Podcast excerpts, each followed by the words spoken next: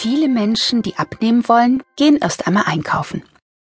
Berge von gesunden Lebensmitteln, dazu manchmal Drinks und Pillen, außerdem Sportgeräte und die Ausrüstung für ein tägliches Training. Damit ist das Gewissen beruhigt und wir haben das Gefühl, wir hätten es schon fast geschafft. Das ist ein dicker Irrtum.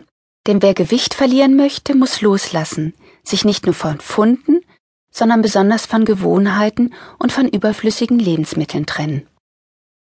Darf man Lebensmittel wegwerfen? Langfristig sollten Sie nur so viel einkaufen, wie Sie wirklich brauchen. Doch dazu später mehr. Jetzt, in der Stunde Null, geht es zunächst darum, die Vorratsschränke aufzuräumen. Was Sie nicht mehr essen werden, kommt weg. Original verpackte Lebensmittel, die noch nicht ihr Mindesthaltbarkeitsdatum überschritten haben, können Sie an karitative Organisationen weitergeben. Die Tafeln zum Beispiel holen Lebensmittel ab und geben sie an Bedürftige weiter. Alle anderen Lebensmittel entsorgen Sie am besten ohne Verpackung in der grünen Tonne. Dort werden sie zu Kompost und fließen so wieder in den Kreislauf der Natur ein. Nur fettreiche Lebensmittel müssen in den Restmüll. Sie lassen sich nicht kompostieren. Der Kühlschrankcheck.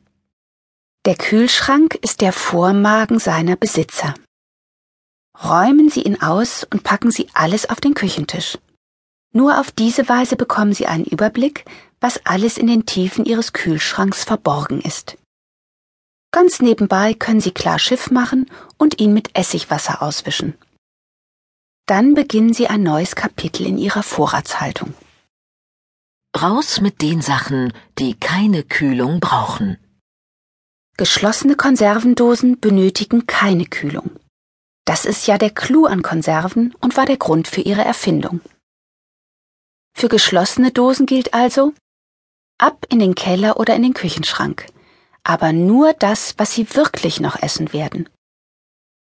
Auch Nuss-Nougat-Creme oder klassische Konfitüre kommt ohne Kühlung aus. Der enthaltene Zucker konserviert ausreichend. Anders sieht es bei zuckerreduzierten Konfitüren aus. Die können aufgrund ihres höheren Wassergehalts schnell schimmeln und bleiben besser im Kühlschrank. Die Spezialitätenreste.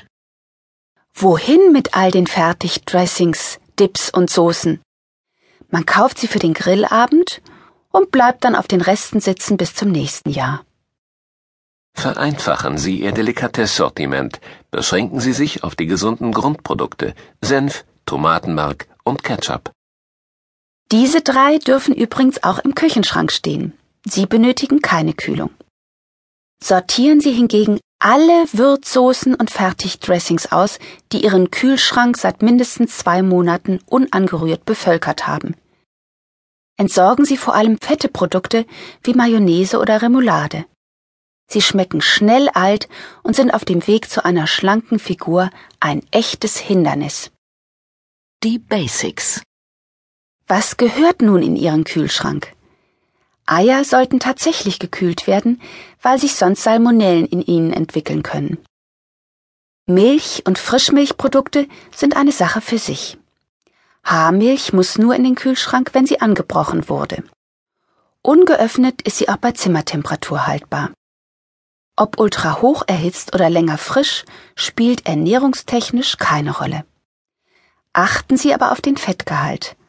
Optimal sind 1,5 Prozent, denn Milchfett gehört zu den gesättigten Fetten und ist deshalb nicht so gesund. Außerdem lassen sich auf diese Weise Kalorien sparen, ohne dass es schwer fällt. Komplizierter wird es bei den Frischmilchprodukten. Da tummelt sich von Puddings über Milchreis, probiotischen Milchprodukten bis zu süßen Molkedrinks und Quarkspeisen eigentlich alles, was süß und kalorienreich ist. Ein Blick auf die Zutatenliste entlarvt Aromastoffe, Stabilisatoren, Dicksäfte, Fruchtsüße. Brauchen Sie das? Im Grunde sind das alles kalorienreiche Desserts in gesunder Verkleidung. Wer Figurprobleme hat, beruhigt damit gerne sein Gewissen. Gefuttert sind diese cremigen Speisen ja schnell. Also, weg damit.